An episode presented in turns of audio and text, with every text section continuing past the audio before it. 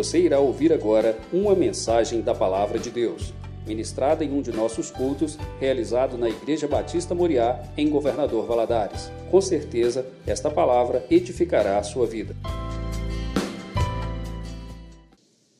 Abra sua Bíblia no livro de Êxodo, capítulo de número 40. Êxodo 40. Nós vamos ler os versículos 34 a 38. São os últimos versículos do livro de Êxodo, que tem exatamente 40 capítulos, né?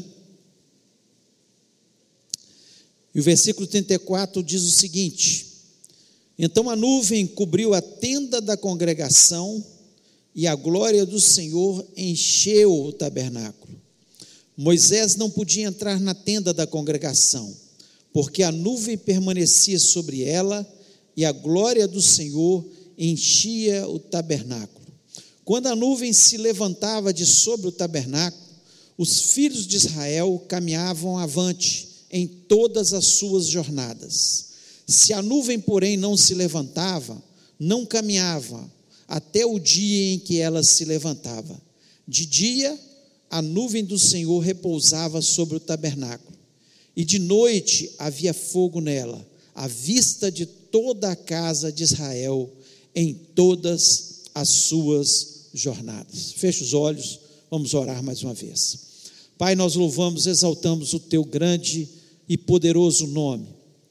Ó Deus, quando nós lemos textos como este, onde havia manifestação do teu poder, o Senhor andando com o teu povo, ó Pai, nós temos a certeza que o Senhor quer dia a dia andar conosco e manifestar o teu poder sobre as nossas vidas. Ó Deus, fala agora ao nosso coração. Ó Deus, como é bom ouvir a tua voz. Ó Deus, começa a falar comigo, ó Deus. Ó Deus, em nome de Jesus, eu quero ser um canal livre e aberto para o Senhor usar, para transmitir a tua palavra ao teu povo neste momento. Me dá a graça, me dá, Senhor, a unção. Senhor, que eu possa ter a sabedoria de expressar as palavras certas e o teu povo também tenha sabedoria para entender o teu recado. Ó Deus, possamos sair deste lugar renovados, abençoados Vá de encontro a cada lar que nos ouve. Deus, que haja quietude, todo espírito de confusão, de distração. Ó Deus, nós repreendemos, não só dentro dessa igreja, mas em cada lar, que todos se aquietem neste momento, com reverência na tua presença, sabendo que o Senhor está presente neste lugar e quer falar ao nosso coração.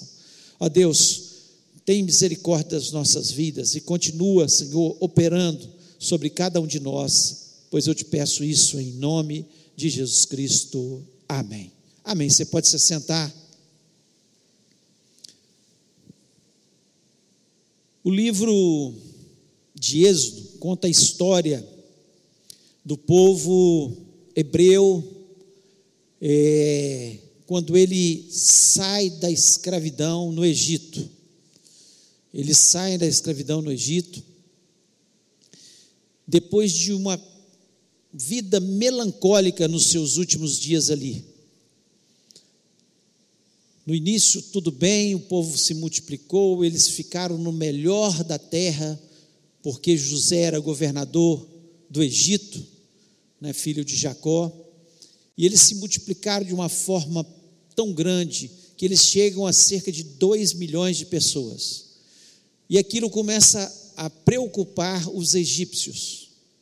Aquilo traz preocupação aos, aos egípcios, e os egípcios começam a forçar, a escravizá-los, e mais do que isso, eles começam a matar todas as crianças que nascem do sexo masculino.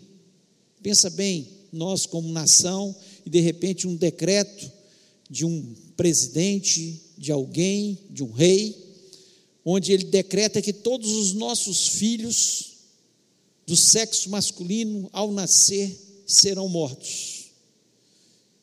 A gente muitas vezes não para para imaginar a cena. Nasce um menino, é menino. Não tinha ultrassom, não tinha nada, nascia ali naquele momento, é menino, vai morrer. e matavam. Os, muitos lares chorosos, muitos lares sofrendo, o povo sofrendo, e eles começam a clamar a Deus, e Deus ouve o clamor daquele povo, e um desses meninos que foi poupado e viveu como filho da filha de Faraó, Moisés, foi preparado para ser o libertador, para ser o libertador desse povo. E o livro de Êxodo, ele começa dessa forma tão melancólica e termina como nós lemos, de uma forma tão sublime, onde a presença de Deus se mostra no tabernáculo, onde o povo andava quando a nuvem andava, Deus estava presente ali com eles. Então, de uma forma terrível, eles acabam de uma forma tão maravilhosa. E eu queria nessa noite fazer um paralelo do livro de Êxodo exatamente com a nossa vida. A nossa vida. Queria mostrar para vocês e eu espero que você saia deste lugar com seu coração grato pelo que Deus tem feito na nossa vida. E o livro de Êxodo mostra exatamente isso. E eu queria fazer esse paralelo nessa noite. E a primeira coisa que nós vemos é a vida de escravo. Vida de escravo. Assim como eles eram escravos, nós também um dia nós éramos escravos do pecado. Pare para pensar nisso. Nós, escravos do pecado. A palavra de Deus nos diz lá em Romanos 3, 23, que todos pecaram e destituídos estão da glória de Deus. Todos nós pecamos. Nós nascemos em pecado. Uma criança tão inocente, mas ela já nasce no pecado. Tão pequenininha, nós já vemos os atos dela de maldade, de, de rebeldia, de teimosia, como nós seres humanos somos. Por quê? Porque o pecado adâmico está dentro de nós. Então todos pecaram. Adão pecou, Eva pecou lá no paraíso, mas todos nós em Adão e Eva nós pecamos e nós fomos afastados da glória de Deus. Vivíamos no Éden, diante de Deus, na glória de Deus, e de repente afastados da glória de Deus. E nos tornamos escravos totalmente do pecado. Romanos 6, 23 ainda diz: porque o salário do pecado é a morte, mas o dom gratuito de Deus é a vida eterna por Cristo Jesus, nosso Senhor. Olha que coisa maravilhosa do pecado, nós fomos destituídos da glória de Deus, e agora, mesmo morrendo por causa do pecado, mas nós temos um escape, que é Jesus Cristo, nosso Senhor, que nos deu uma vida eterna. Então nós, como esse povo, escravo, mortos, a morte rondava a vida deles. E assim a nossa vida também, como muitas pessoas que ainda não têm Jesus, e aqui fica né, o chamado para você que ainda não entregou seu coração a Jesus Cristo, confessando Ele como Senhor, como o seu Salvador. É a hora de você fazer isso, porque nós fomos afastados o pecado nos afastou de Deus e o único caminho que nos conduz à salvação, o único mediador entre Deus e os homens é Jesus Cristo. Não existe outro caminho que possa trazer salvação. Não existe. A palavra de Deus nos diz isso. O próprio Senhor Jesus disse: Eu sou o caminho, a verdade e a vida. Ninguém vem ao Pai a não ser por mim não existe nenhuma possibilidade. Então nós vivíamos uma vida de escravo, e talvez você ainda está vivendo a vida de escravo, escravo do pecado, O pecado tem te dominado. Não estou dizendo que nós não falhamos, não pecamos na nossa jornada. Sim, falhamos, mas por acidente, não agora mais por prazer de pecar, não agora vivendo uma vida de contínuo pecado, mas uma vida onde nós somos purificados dia a dia pela palavra de Deus, onde nós dia a dia procuramos nos afastar do mal e nos aproximar de Deus. Essa é a nossa, a nossa trajetória. Não queremos mais viver no pecado. Essa é a questão. Pecar por acidente. Sim, podemos. E pecamos, mas não por prazer, não por ser escravo do pecado. Lá em Romanos 8, versículo 1 diz: Portanto, agora nenhuma condenação há para os que estão em Cristo Jesus, que não andam segundo a carne, mas segundo o Espírito. Nós não andamos mais segundo a carne, mas andamos segundo o Espírito de Deus. O Espírito que habita agora o nosso coração. A palavra de Deus nos diz que quando nós entregamos a nossa vida a Jesus Cristo, o Espírito Santo passa a ser a garantia que nós somos salvos. O penhor. Nós somos nós falamos que somos salvos e algumas pessoas acham que nós somos presunçosos por dizer isso, mas não.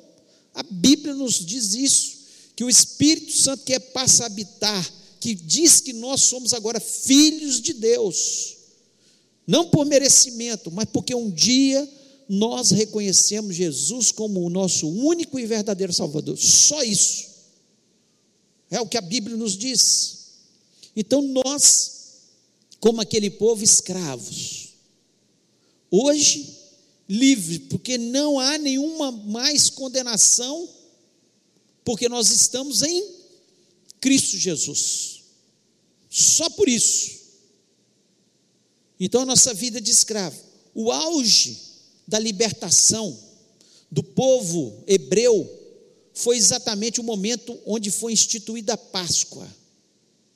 Quando Deus ordena que eles matem um cordeiro, pegue o sangue do cordeiro e passa o sangue do cordeiro nos umbrais das suas portas. E a casa que tinha o sangue do cordeiro, o anjo passaria por cima e não mataria o primogênito daquela família, daquela casa. Então o sangue de Jesus, o sangue do cordeiro ali é que trouxe a libertação, foi o final, o grande final. Quando o faraó endureceu seu coração de todas as formas, apesar das outras nove pragas terem afligido o seu coração. Mas naquele momento, quando mata também o seu primogênito, seu filho primogênito, ele fala: Deixa aí esse povo. O auge da libertação foi o sangue, o derramamento do cordeiro e o auge da nossa salvação foi Jesus Cristo ter morrido ali na cruz do Calvário, derramando o seu sangue precioso pelas nossas vidas. Então nós só somos libertos da escravidão porque Jesus Cristo fez tudo por nós. Ele derramou o seu precioso sangue para nos purificar dos nossos pecados. Então, quando nós lemos o Êxodo, nós vemos um povo escravo, como nós éramos escravos do pecado. Vemos um povo liberto, cujo auge foi a libertação através do sangue do Cordeiro. E hoje somos libertos, porque um dia nós olhamos para a cruz, nós olhamos para Jesus, o Autor e Consumador da nossa fé aquele que trouxe salvação, aquele que nos purificou dos nossos pecados através do seu precioso sangue. Tão simples entregar a vida a Jesus Cristo. Só reconhecer o que ele fez por mim e por você e entregar o nosso coração totalmente a ele. Então, se você ainda não tomou essa medida, se você tem sido escravo do pecado, esse é o dia que Deus está te dando a oportunidade de reconhecer Jesus como seu único e verdadeiro Salvador e não ser mais escravo do pecado.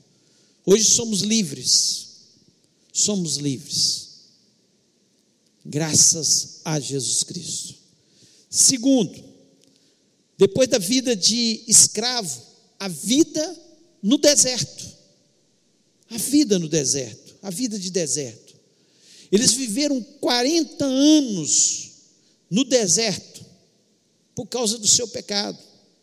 Muitas vezes nós passamos nessa terra tanta dificuldade que nós passamos.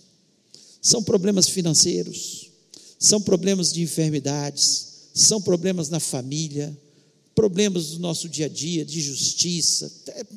Vivemos, enquanto nós estivermos nessa terra, nós estaremos vivendo na vida de deserto, então, paralelo com a vida de deserto. E Jesus Cristo, ele falou, não nos enganou, ele falou: no mundo tereis aflições.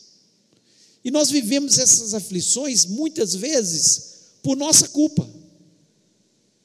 Como esse povo aqui teve que peregrinar 40 anos no deserto por culpa deles. Mas muitas vezes nós passamos nossa vida de deserto, muitas vezes não por nossa culpa. Nós estamos vivendo diante de Deus, como Moisés estava vivendo diante de Deus, e teve que viver o deserto também. Por culpa de quem? Do povo. Às vezes nós passamos os nossos desertos por causa de um familiar, de um filho, por causa de uma esposa, de um esposo, de um parente, de um colega de trabalho. Nós passamos os nossos desertos, porque às vezes acontece com a gente pelo nosso pecado, mas às vezes pelo pecado do outro, e às vezes nem é pecado, porque as enfermidades são coisas da vida, são consequências de vivermos ainda nessa terra. Então, o povo ali estava vivendo no deserto. O deserto, ele mostra o nosso coração. Tem as suas vantagens. O deserto, ele mostra o nosso coração. Eles duvidaram. Quantas vezes nós duvidamos das promessas de Deus? E o deserto vai fazendo com que a gente aprenda. Vai fazendo com que a gente aprenda. O deserto mostrou também o descontentamento daquele povo, eles murmuraram.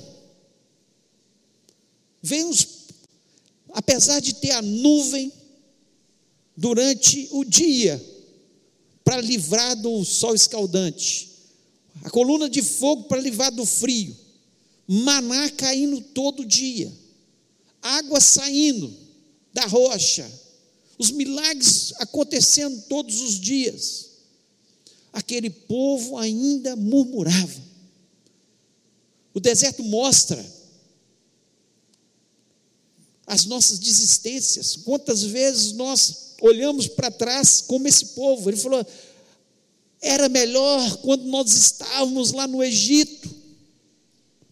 Nós enfrentamos as tribulações e quantas vezes no nosso coração, quantas pessoas, eu já ouvi isso de quantas pessoas, dizendo: quando eu estava lá no mundo, a minha vida estava melhor. Mentira.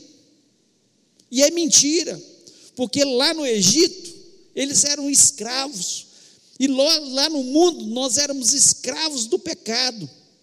E vivíamos uma vida infeliz, uma vida sem esperança, uma vida sem alegria, uma vida de aflição, apesar dos momentos de prazeres. Mas era isso que vivíamos, assim como o povo aqui reclamou, ah, lá no Egito, nós comíamos pepinos, cebolas, e Deus estava dando um maná para eles, gente. Às vezes Deus está dando um maná para a gente. Deus está trabalhando na nossa vida, nós estamos lembrando de coisas lá do passado, de pepino e cebola. Mostra o nosso coração, o deserto. Os problemas mostram quem somos de verdade, eu tenho falado isso. Onde está o nosso coração? Além disso, o deserto, ele serve de treinamento para a gente. Treinamento. Você está em treinamento aqui na terra. Você está sendo preparado aqui na terra.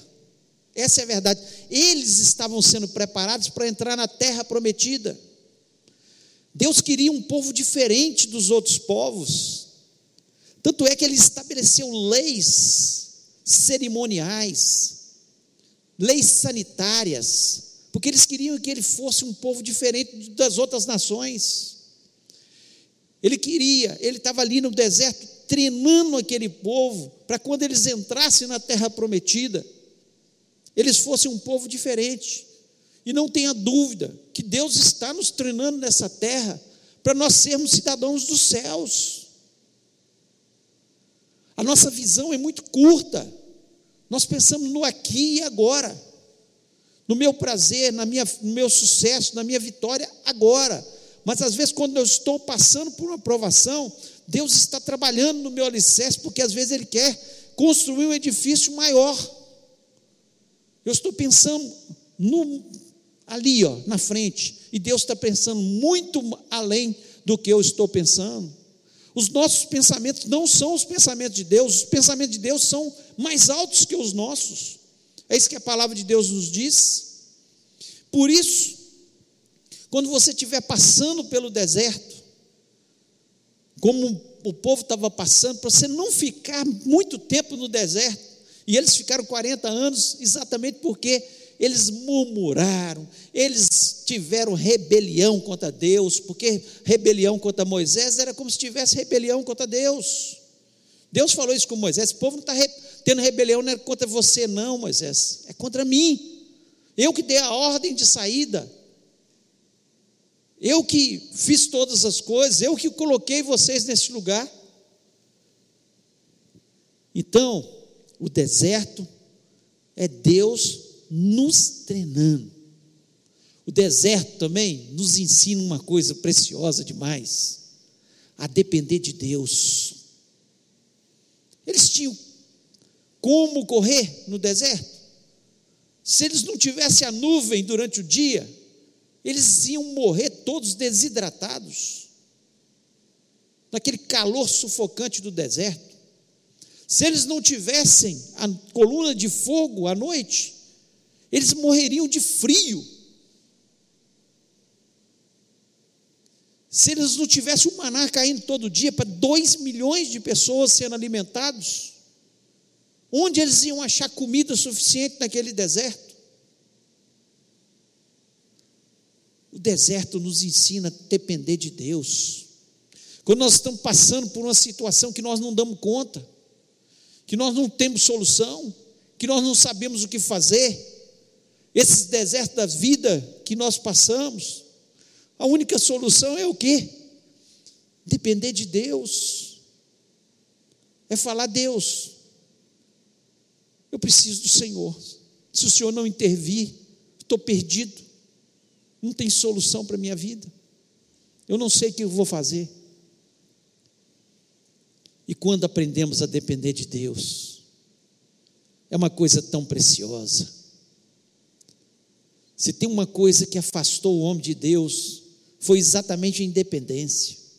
Lá no Éden, quando Satanás soprou no ouvido de Adão e Eva: Olha, se vocês comerem desse fruto, vocês vão ser igual a Deus. Vocês não vão precisar mais de ficar ouvindo Deus todo dia. Vocês não vão precisar mais ficar dependentes de Deus, mas não. Isso trouxe a desgraça da nossa vida. Coisa boa é depender de Deus. Nós nascemos para depender de Deus quando somos orgulhosos e falamos: olha, deixa isso aqui é comigo, eu dou conta, eu sou, eu dou, sou o suficiente, eu vou resolver. Agora, quando colocamos diante de Deus todas as situações da nossa vida, não mude sem perguntar a Deus, não case sem perguntar a Deus, não faça um negócio sem perguntar a Deus, faça nada sem perguntar a Deus, Senhor, dobre seus joelhos diante de Deus e fala: Senhor, qual o caminho que eu vou? Vou por esse ou por esse? Eu estou em dúvida, e o Senhor me dá a direção, eu quero seguir a tua direção, mas de forma sincera. Porque tem gente que fala: Senhor, estou aqui nas tuas mãos. Aí Deus mostra e fala: assim, Ah, mas Deus, eu estou achando melhor ir por esse caminho. Dependa de Deus, Deus sempre vai fazer o melhor, Deus sempre tem o melhor. Deus está conosco enquanto nós estivermos nesse deserto chamado mundo que vivemos. Se você não está passando por uma tribulação, neste momento, talvez esteja passando por um deserto. Deus está te treinando, Deus está trabalhando na sua vida, Deus quer o melhor para a sua vida. Mas se você não está passando, saiba que em breve você vai passar, porque ninguém deixa de passar pelos desertos da vida. Eles são inesperados. As tempestades vêm de repente. E quando nós vivemos na dependência de Deus, sabendo que Deus está nos treinando, que a nossa pátria não é essa pátria, a nossa pátria está nos céus. Nós vivemos melhor no deserto. Se esse povo tivesse tido entendimento, como alguns deles tiveram, como Moisés teve, como Josué e Caleb tiveram, viveram na presença de Deus, dependente de Deus, sem murmuração, sem questionamento. Deus, enquanto o Senhor está nos levando nesse deserto, mas vendo acima de tudo o cuidado de Deus, os milagres de Deus, a interferência de Deus na nossa vida. Então, a vida de deserto desse povo nos ensina na nossa vida de deserto. Deus está nos treinando, devemos ter dependência de Deus, e Ele vai mostrar o que está no nosso coração. Essa é a verdade. Terceiro, a vida na presença de Deus. A vida na presença de Deus é exatamente o que nós lemos aqui do versículo 34 ao versículo 38. Primeiro, uma vida cheia do Espírito Santo. Olha o que diz o versículo 34. Então a nuvem cobriu a tenda da congregação e a glória do Senhor encheu o tabernáculo. Quem é o tabernáculo de Deus hoje? Quem? Somos nós. A palavra de Deus nos diz isso. O que Deus quer fazer com a gente é nos livrar da vida de escravidão, andar com a gente no deserto, fazer os milagres na nossa vida quando estamos vivendo a vida no deserto, nos treinar no deserto, ensinar que nós devemos ser dependentes dele do deserto, mas acima de tudo, o desejo de Deus é nos encher com a sua presença, com a presença do Espírito Santo de Deus. Então, quando ele fala, a nuvem cobriu a tenda da congregação e a glória do Senhor, a glória do Senhor quer encher a nossa vida. Esse é o desejo de Deus. Esse era o desejo de Deus sobre a vida do seu povo. Quando ele vai ali sobre o tabernáculo e enche aquele ambiente, ele já estava nos preparando para isso. Quando o Espírito Santo desce de uma forma agora diferente, lá no Pentecoste, e invade né, o coração dos discípulos e daquele povo que estava ali. Batiza com o Espírito Santo, eles são cheios do Espírito Santo. Uma nova, uma nova verdade Deus estava trazendo a, a, a todos nós que agora seria diferente, ele não ia encher o ambiente, mas encher as nossas vidas desde que nós abríssemos o nosso coração para sermos cheios do Espírito Santo.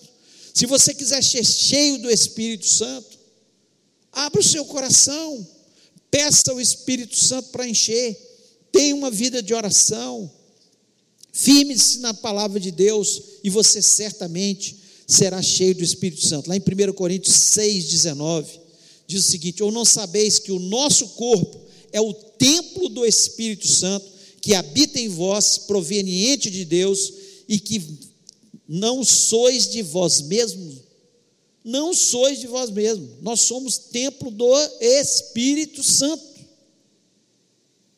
É a palavra de Deus nos diz isso. Nós somos o tabernáculo que Deus quer encher.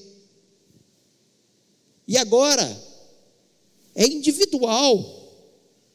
Eu não dependo do meu pai ou da minha mãe para ser cheio do Espírito Santo.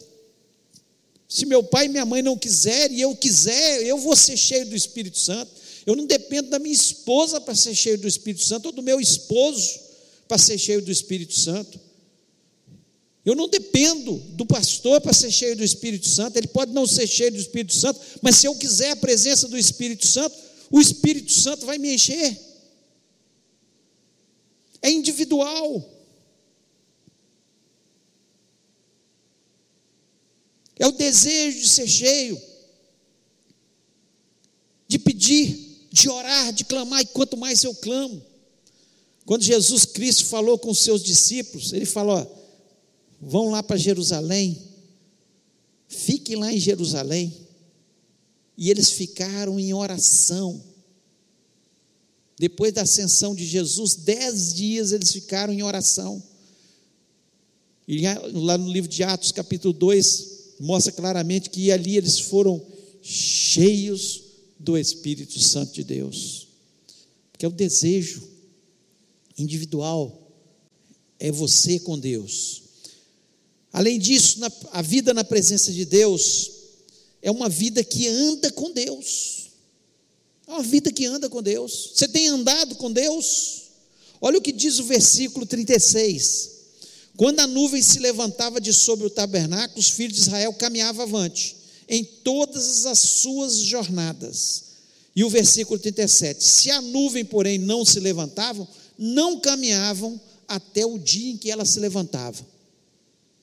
Olha que coisa maravilhosa. Para viver na presença de Deus, além de ter uma vida cheia do Espírito Santo, a gente tem que andar com Deus. Deus falou: anda, eu ando. Deus falou: para. Eu paro. Quando a nuvem estava sobre o tabernáculo, parada, o que, que eles ficavam? Parados. Eles não andavam. Na jornada deles, às vezes eles ficaram parados dois anos, parados. Porque Deus estava trabalhando naquele local, daquela forma, daquele com um propósito naquele local. Quando Deus se deslocou, quando a nuvem se deslocou, era a presença de Deus, eles iam atrás. Como tem sido a nossa vida? Nós temos andado com Deus, ou a nuvem anda, eu fico parado. Deus me dá direção e eu fico parado. Ou o contrário. Deus, a nuvem está parada, Deus fala, não movimenta, fique quieto. E eu ando. Eu vou por minha conta. Eu, eu, em outras palavras, eu estou dizendo, eu sei mais que Deus. Sendo que Deus conhece o nosso presente, claro que o nosso passado, e conhece ainda mais o nosso futuro. E quando Ele dá a direção, ande. Quando Ele não dá a direção, não ande. O que, que nós temos feito? Nós preferimos muitas vezes ficar dando cabeçadas. Nós preferimos sair da linha que Deus traçou para a gente e andar a nossa própria linha. Depois nós ficamos a lamentar e chorar. simplesmente por uma coisa: não andamos com Deus, mas a vida na presença de Deus. O que esse texto quer mostrar? A vida na presença de Deus. Nós temos que andar com Deus. Ele disse para andar, ande. Ele disse para não andar, não ande. Ah, mas como é que eu vou saber disso? Ore. Se norteie pela palavra de Deus. Tem coisa que está escrito, já está escrito. Se alguém te oferecer um negócio que seja muito bom, mas tem que envolver mentira, você vai andar nesse negócio? Tem que envolver mentira. A palavra de Deus diz que os mentirosos não herdarão o reino dos céus. Você vai entrar. Não ande. Não entre. Ah, mas foi uma porta que Deus abriu. Tem que ter mentira, tem que ter coisa errada. Não faça. Porque a palavra de Deus já está norteando, Deus já está falando. Eu faço ou não faço isso? Claro que não. E muitas vezes Deus fala, quando nós paramos na presença dEle e perguntamos: Senhor,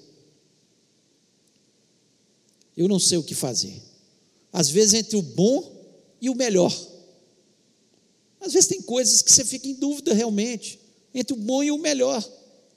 Não são contra a palavra de Deus, mas é o bom e o melhor. Qual que vai ser o melhor? Não sei. Ore, peça orientação a Deus. Quem vive no centro da vontade de Deus é mais feliz, é mais abençoado. Não tenha dúvida disso. Por isso que algumas pessoas, elas desde a sua adolescência, elas Pedem a Deus, Senhor, eu quero que o Senhor me oriente, o que, que eu vou fazer? Qual vai ser minha profissão? Com quem eu caso? E ele vai fazendo as escolhas segundo a palavra de Deus, segundo a orientação de Deus. A nuvem anda, ele anda. A nuvem não anda, ele para. Não estou em dúvida. Tô... Ele para até ouvir a direção de Deus. Aí ele anda de novo. E aí as coisas vão dando certo na sua vida? Por quê? Porque está andando com Deus. Andando com Deus. E para nós ter, terminarmos, a nossa vida tem que ser um testemunho. Na presença de Deus, a nossa vida tem que ser um testemunho. Olha o versículo 38, diz o seguinte: De dia a nuvem do Senhor repousava sobre o tabernáculo, e de noite havia fogo nela, à vista de toda a casa de Israel em todas as suas jornadas. A minha vida, se eu sou um tabernáculo de Deus, as pessoas têm que, eu tenho que fazer diferença, à vista de todos, eu tenho que fazer diferença. Quem anda na presença de Deus faz diferença nesse mundo. Ele planta sempre a semente do bem, sempre a semente da paz. Ele ora pelas pessoas que estão em dificuldades. Ele está sempre plantando coisas boas nas pessoas. O testemunho é um testemunho vivo. A vida na presença de Deus faz toda a diferença. As pessoas vão referenciar aquela pessoa de uma forma diferente.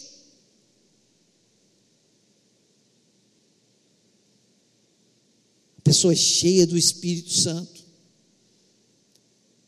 A pessoa anda com Deus, só faz o que Deus ordena. E a pessoa dá testemunho de vida. Porque não adianta ter uma pregação e viver outra coisa. Não adianta eu pregar aqui. Fiz 38 anos de casado.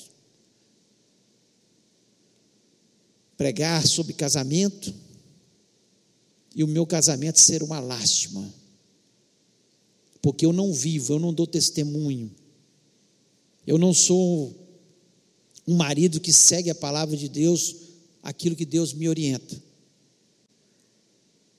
Que testemunho perante as outras pessoas. Tem gente que faz 60 anos de casamento, mas foi uma lástima o casamento. Viveram porque preferiram viver juntos. Não. O que Deus quer para a gente não é isso, não. Casados e felizes, um complementando o outro. E assim tem que ser em todas as áreas da nossa vida. Todas as áreas da nossa vida. Testemunho. A vida na presença de Deus.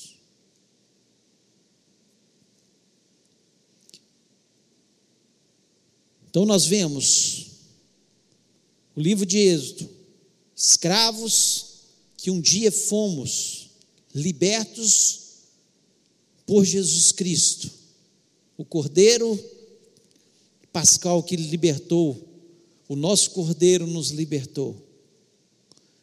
A vida no deserto, que nos ensina tantas coisas e mostra quem somos de verdade. A vida no deserto que nos treina, que está nos treinando. Nossa pátria não é aqui. E a vida na presença de Deus, que é o que Deus quer. Cheios do Espírito. Vida que anda com Deus. E vida que testemunha do amor de Deus. Todas as pessoas veem que há algo diferente na nossa vida e esse alguém é Jesus. Eu queria que você ficasse em pé nesse momento.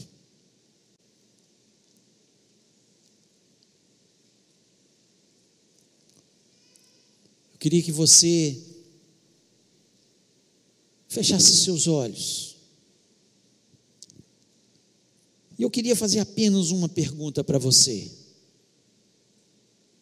que é o título dessa mensagem: Andando com Deus. É no deserto? Andando com Deus. Porque Ele nos livrou da escravidão do pecado. E a vida que Ele quer para a gente é uma vida na Sua presença. Se você não tem andado, com Deus. Muitas vezes você tem tomado as suas decisões por conta própria, não tem colocado diante de Deus. A nuvem anda e você fica parado. A nuvem para e você anda. Eu queria fazer um desafio a você. A falar com o Senhor nessa noite. Deus, eu entendi qual é o teu recado. Eu quero andar com o Senhor cheio do teu espírito, quero ter uma nova vida, quero andar com o Senhor. Eu queria que você colocasse a mão no seu coração e falasse com Deus: Deus, eu sou essa pessoa. Sinceramente, fale com Deus: Eu sou essa pessoa, quero andar com o Senhor. Quero andar com o Senhor de verdade. Eu quero que o Senhor faça as escolhas para mim, porque o Senhor sempre faz a escolha melhor. Eu quero andar com o Senhor, eu quero ser cheio do Teu Espírito Santo, que faz toda a diferença. Vale a pena. Olha as pessoas que a vida inteira andaram com Deus, que procuraram andar, apesar das suas falhas, se a vida delas não está diferente. Olha as pessoas que tomaram as suas próprias decisões, se não muitos desastres aconteceram. Vale a pena andar com Deus. Eu queria orar com você. Pai querido, nós louvamos, exaltamos o teu grande e excelso nome. Ó Deus, quantos ensinamentos nesse livro de Êxodo. Quantas coisas maravilhosas o Senhor ensinou ao teu povo e tem nos ensinado através desse livro. Quantas histórias, quantos milagres espetaculares foram feitos pelo Senhor. quanta coisa preciosa nós aprendemos. Mas, Senhor, mas quando nós olhamos o livro no seu todo e fazemos um paralelo com a nossa vida, como fizemos nessa noite, nós primeiro temos que agradecer ao Senhor, porque um dia o Senhor nos livrou da escravidão do pecado. Nós te agradecemos, ó Deus, porque nós podemos até ter aflições, viver um deserto muitas vezes nessa terra, mas que bom que o Senhor está conosco. Ó Deus, e mais do que isso, está aqui teu povo, especialmente esses que têm colocado, estão colocando a mão no seu coração, seja aqui dentro, na sua casa, que estão dizendo: Senhor, eu quero andar com o Senhor, eu quero ser cheio do teu Espírito Santo. Eu quero, Senhor, ser um testemunho vivo do Senhor nessa terra. Eu quero fazer as melhores escolhas, porque foram feitas pelo Senhor. Ó Deus, ajuda-os, fortalece, dá determinação, que eles possam, Senhor, de verdade, Senhor, andar na tua presença. Ó Deus, como é bom ter a direção, como é bom olhar para trás e falar: Senhor, eu tomei aquela decisão, mesmo a outra parecendo ser melhor, porque o Senhor me orientou, e como valeu a pena, como foi importante, como fez diferença na minha vida. E muitas dessas decisões, Senhor, são difíceis, a gente reconhece. Mas, Senhor, não há nada melhor do que ser orientado pelo Senhor, ser dependente, ser treinado pelo Senhor.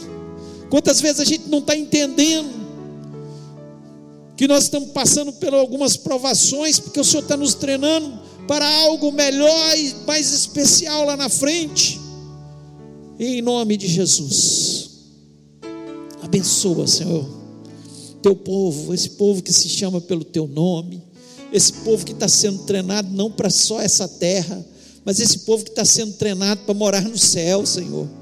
Portanto, abençoa, Pai, e faz coisas novas em cada um de nós, e que a tua palavra continue permeando os nossos corações, e que as nossas decisões sejam, Senhor, feitas segundo a tua vontade. A nuvem andou, nós andamos. A nuvem parou, nós paramos.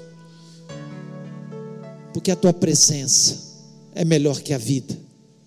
E nós te agradecemos por isso, em nome de Jesus Cristo. Amém.